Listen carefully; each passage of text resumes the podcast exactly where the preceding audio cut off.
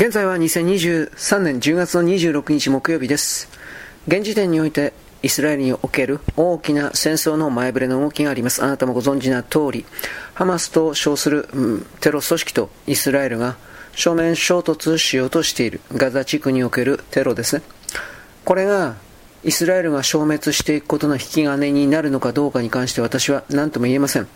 しかし、私たちはユダヤ人というよりもイスラエル人なのかもしれませんが、この地球上から筆頭に、つまりトップバッターとして消えていく民族だという情報を下ろされています。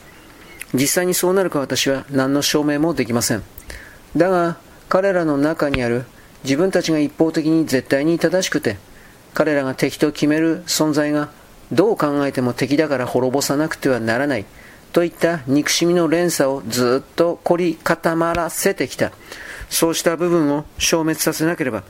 新しい地球の世界には移動できないというのであれば、それは本当にイスラエル、そしてそれと追消滅がなされていくような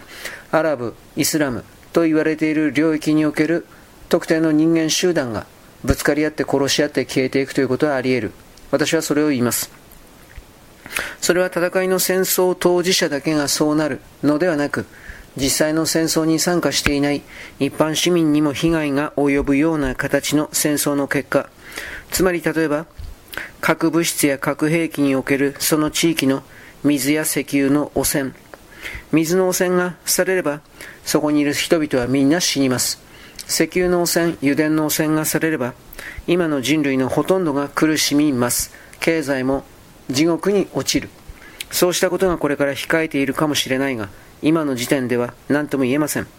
大きな戦いになるかならないのかということを我々は目撃し、そしてこれからの流れが今、